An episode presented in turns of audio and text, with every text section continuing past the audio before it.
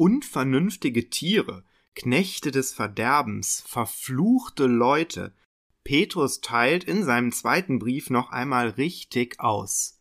Er warnt deutlich vor falschen Lehrern und nennt drei Kernpunkte, auf die die Gemeinde auch nach seinem Tod unbedingt achten soll. Welche Punkte das sind, verraten wir heute hier bei Bibel Plus.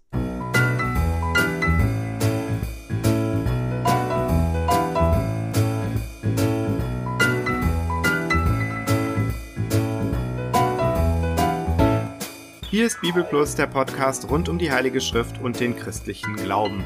Und wir werfen heute einen Blick auf den neutestamentlichen Brief, der in der alten Kirche am schlechtesten bezeugt ist, den zweiten Petrusbrief. Origenes etwa erklärt, dass der zweite Petrusbrief nicht allgemein anerkannt sei. Er wähnt ihn selbst allerdings unter den kanonischen Briefen.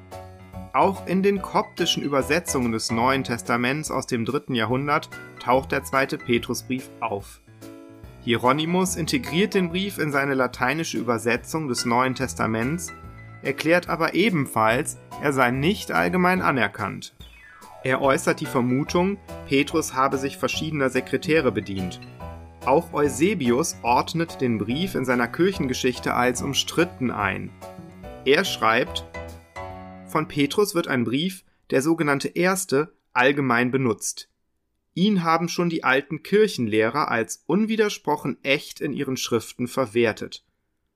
Bezüglich des sogenannten zweiten Petrusbriefes wurden wir zwar belehrt, dass er nicht zur Bibel gehöre, doch erschien er vielen als lehrreich, so dass sie ihn den anderen Schriften einreihten. Jedoch die Petrus-Akten, das Petrus-Evangelium, die Petrus Predigt und die Petrus Apokalypse sind, so viel wir wissen, nie zu den katholischen Schriften gezählt worden. Kein Kirchenschriftsteller der älteren oder neueren Zeit verwertet sie als Zeugen. Schaut man sich diese altkirchliche Bezeugung an, dann fällt auf, dass zwar viele den Brief als umstritten einordnen, sich aber letztlich niemand traut, ihn als unecht abzulehnen. Gerade Eusebius macht deutlich, dass die anderen unter dem Namen des Petrus kursierenden Schriften, wie die Petrus-Akten und das Petrus-Evangelium, rundweg abgelehnt wurden. Niemand erkennt sie an, niemand verwertet sie. Ganz anders sieht das mit dem zweiten Petrusbrief aus. Immer wieder wurde er eben auch als echt betrachtet.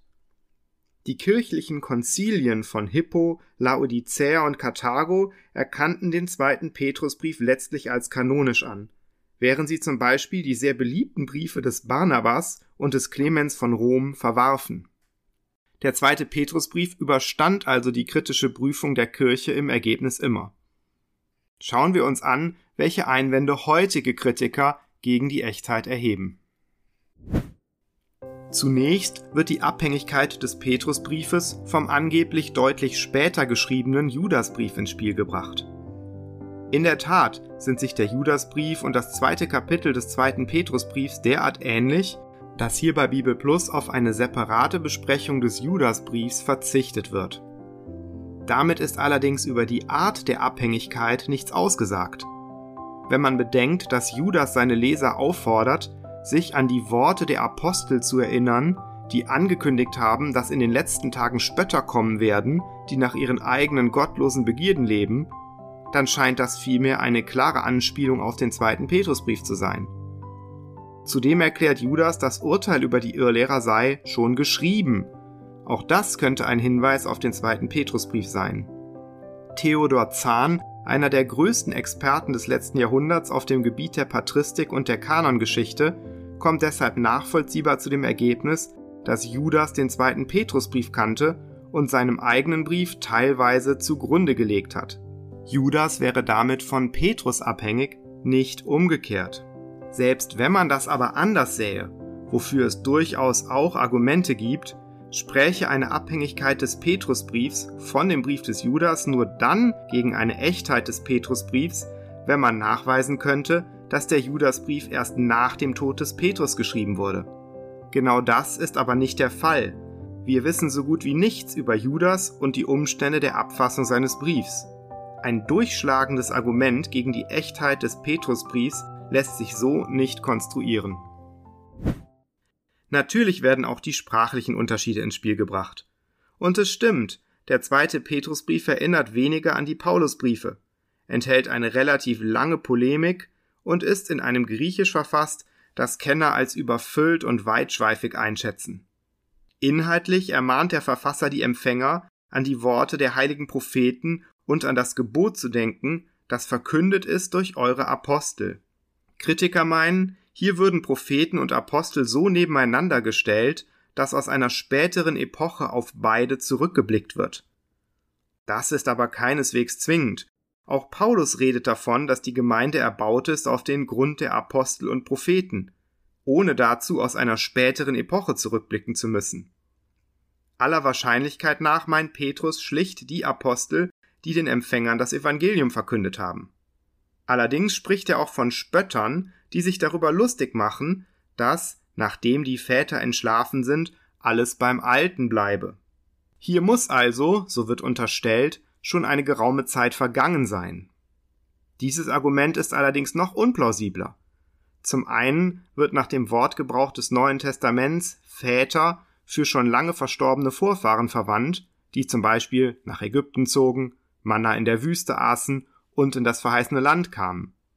Zum anderen deutet Petrus aber gerade in die Zukunft und erklärt, solche Spötter würden erst in den letzten Tagen kommen.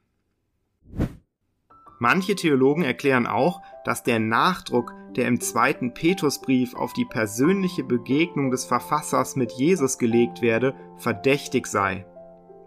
Das ist nun ein besonders willkürliches Argument, denn andere Kritiker bestreiten die Echtheit des ersten Petrusbriefs mit der Begründung, der Verfasser lasse nirgendwo erkennen, dass er Jesus persönlich begegnet sei. Petrus kann es den Kritikern einfach nicht recht machen. Und in der Tat enthält der zweite Petrusbrief deutliche persönliche Bezüge. Der Verfasser stellt sich mit der nur hier verwendeten aramäischen Form seines Namens Simeon vor und bezeichnet sich als Knecht und Apostel Jesu Christi. Er erklärt, er habe die Herrlichkeit Jesu selbst gesehen und erinnert an das Ereignis auf dem Berg der Verklärung, wo er Gottes Stimme gehört habe, die zum Gehorsam gegenüber Jesus aufgefordert hat. Zudem nimmt er Bezug auf eine persönliche Botschaft Jesu, die ihm seinen baldigen Tod angekündigt hat. Er erwähnt auch, dass es der zweite Brief ist, den er schreibt, und nimmt Bezug auf seinen Mitapostel als lieben Bruder Paulus, in dessen Briefen einige Dinge schwer zu verstehen seien. Gerade die letzte Bemerkung macht den Brief ungewöhnlich authentisch. Schließlich räumt Petrus ohne weiteres ein, mit den Briefen des großen Theologen Paulus ab und an Probleme zu haben. Wer könnte das nicht nachempfinden? Für einen Fälscher aber wäre das ein merkwürdiges Eingeständnis, würde er doch damit seine eigene Autorität untergraben. Insgesamt sprechen damit die deutlich besseren Argumente dafür, den Brief für das zu halten, was er zu sein vorgibt. Ein echtes Schreiben des Apostels Petrus, das dieser kurz vor seinem Tod in Rom verfasst hat. Was also war Petrus kurz vor seinem Tod noch wichtig? Ihm ging es darum, dass die Empfänger seine Lehre auch nach seinem Tod im Gedächtnis behalten. Und er schreibt den Brief zwar erneut an die Gemeinden Kleinasiens, richtet ihn aber an alle, die mit uns denselben teuren Glauben empfangen haben. Petrus beschäftigen drei Punkte, die er der Gemeinde unbedingt mitgeben will.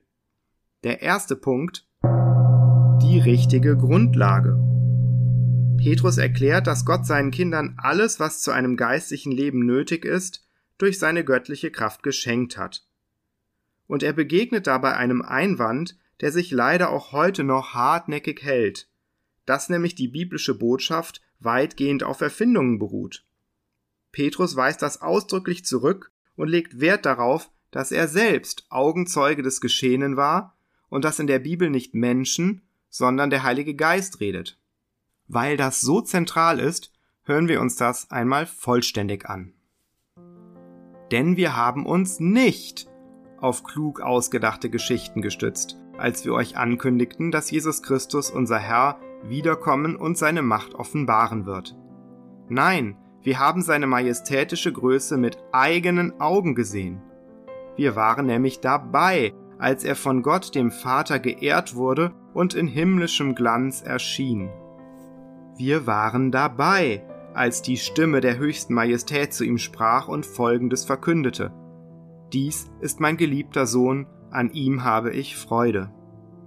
Wir selbst haben die Stimme gehört, als wir mit ihm auf dem heiligen Berg waren, diese Stimme, die vom Himmel kam.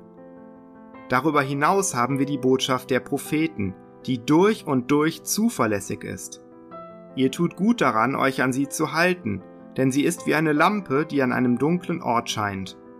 Haltet euch an diese Botschaft, bis der Tag anbricht und das Licht des Morgensterns es in euren Herzen hell werden lässt. Es ist von größter Wichtigkeit, dass ihr Folgendes bedenkt. Keine einzige prophetische Aussage der Schrift ist das Ergebnis eigenmächtiger Überlegungen des jeweiligen Propheten. Anders gesagt, keine Prophetie hat je ihren Ursprung im Willen eines Menschen gehabt. Vielmehr haben Menschen vom Heiligen Geist geleitet, im Auftrag Gottes geredet. Noch klarer kann man das nicht machen.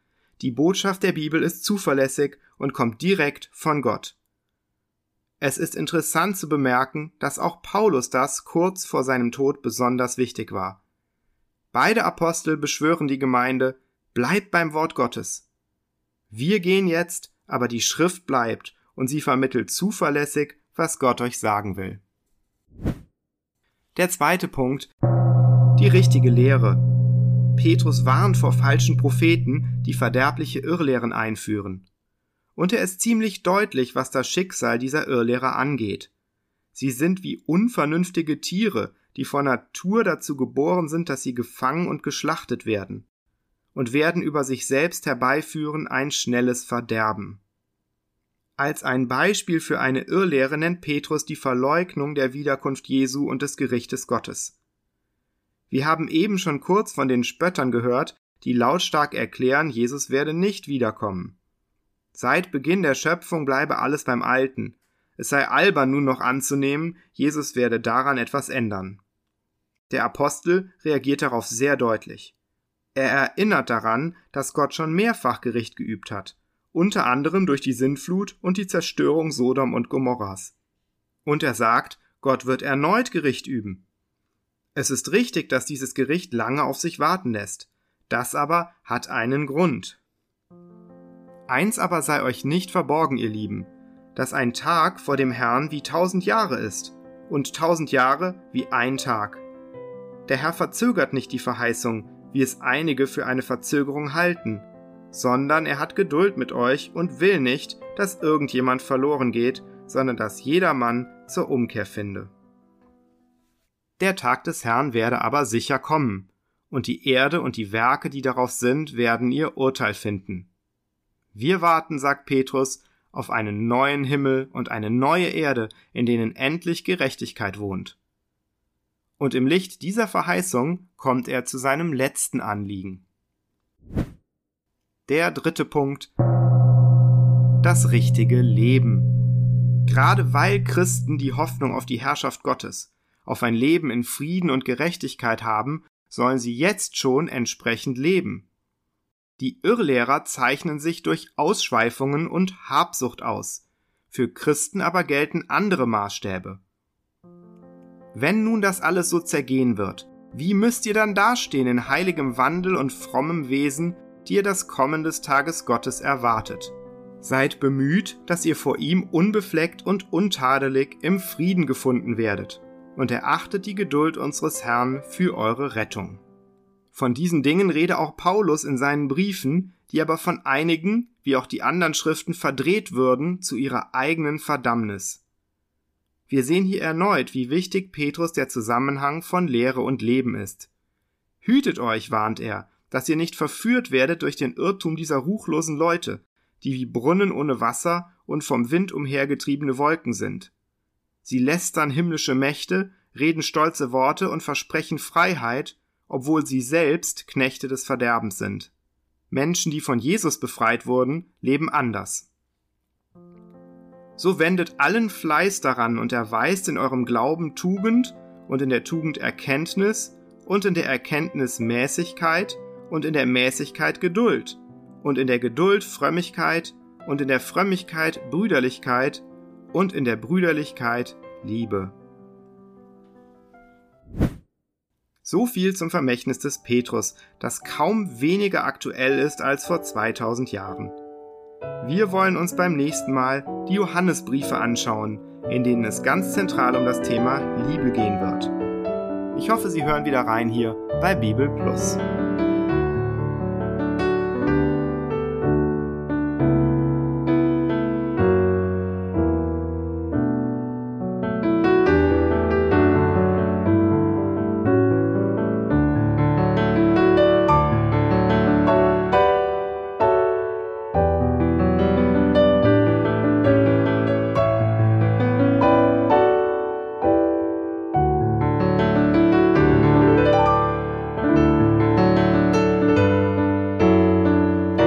Das war Bibel Plus, der Podcast rund um die Heilige Schrift und den christlichen Glauben.